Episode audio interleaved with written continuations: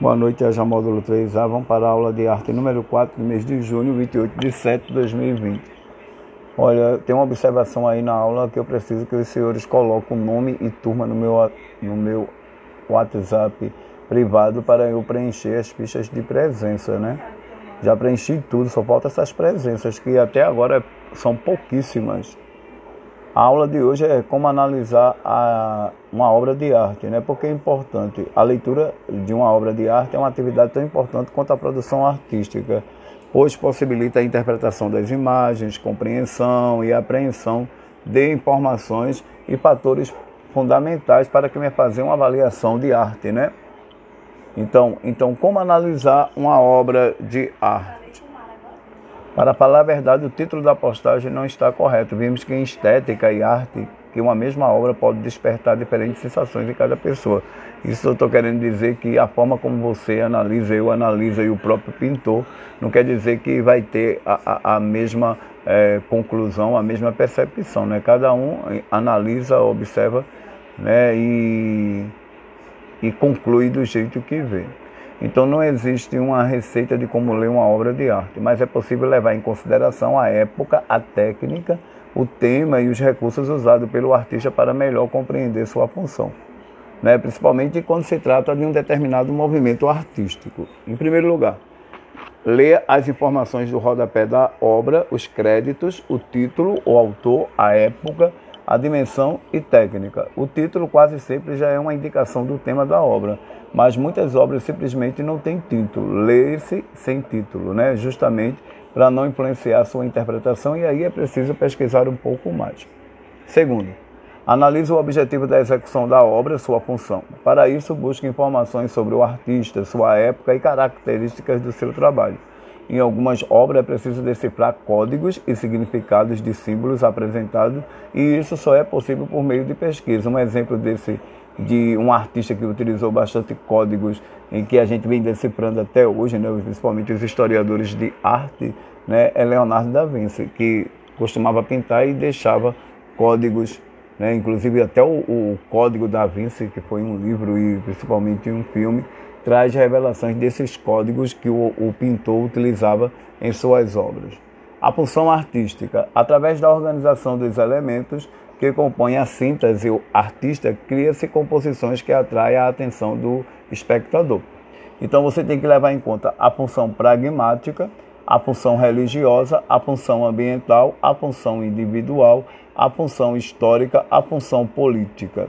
Né? A função pragmática, é, ela apresenta um caráter educacional, visa transmitir conhecimentos de todas as ordens, científicos, espirituais, políticos e culturais através da produção artística. Né? É, a função religiosa, objetiva divulgar preceitos, dogmas e eventos de uma determinada religião para referenciar os fiéis da, da mesma. Né? Função ambiental, visa exaltar ou denunciar aspectos relacionados com o meio ambiente, sua beleza, preservação e também sua exploração. Função individual. Através da produção artística, o compositor, motivado pelos acontecimentos que o rodeia, expressa seus sentimentos. A função histórica registra e retrata fatos relacionados com uma determinada época relevantes para uma civilização. E a função política tem objetivo social ao representar eventos da ação política de uma comunidade, um povo, uma nação. Veja a obra de Pablo Picasso Guernica, ela é uma obra histórica e ela denuncia né, as atrocidades cometidas pelos partidos totalitários né, na Europa, principalmente na época do franquismo, do nazismo e do é, fascismo né, na Europa e que possivelmente provocou a guerra civil e o próprio Pablo Picasso, nessa obra histórica né, e de conotação política, ele denunciou as atrocidades que ocorreram né, com o bombardeio na cidade de Guernica. Então, você observando essa obra, você vê que é uma obra que denuncia as atrocidades cometidas por essas né, é, por esses tiranos e que Pablo Picasso devotou grande parte da sua vida a denunciar esses horrores. Terceiro, perceba os elementos que acompanham as cores, as linhas, textura, e examine o direcionamento da luz. Já falei sobre os elementos básicos da composição visual aqui. Sabemos que esses elementos são capazes de comunicar sentimento e isso ajuda na interpretação da obra. Tipo de análise de obra, né? Nós temos a objetiva ou visual, descreva o que todo mundo vê, sem especulações. A subjetiva ou simbólica, descreva o que você sente ao visualizá-la. A formal ou estética, analise a composição visual, a síntese visual, seu contexto histórico, seu tema, sua organização envolve um pouco mais de pesquisa. O exercício vocês vão analisar, né, levando em conta o que você leu e entendeu de como analisar uma obra de arte de acordo com os critérios exigidos, que vocês já leram aí, a partir do contexto, vocês vão analisar o autorretrato né, com colar de espinhos e beija-flor da pintora mexicana Frida Kahlo, que inclusive foi uma das últimas aulas dos senhores, né, a técnica da pintura de Frida Kahlo.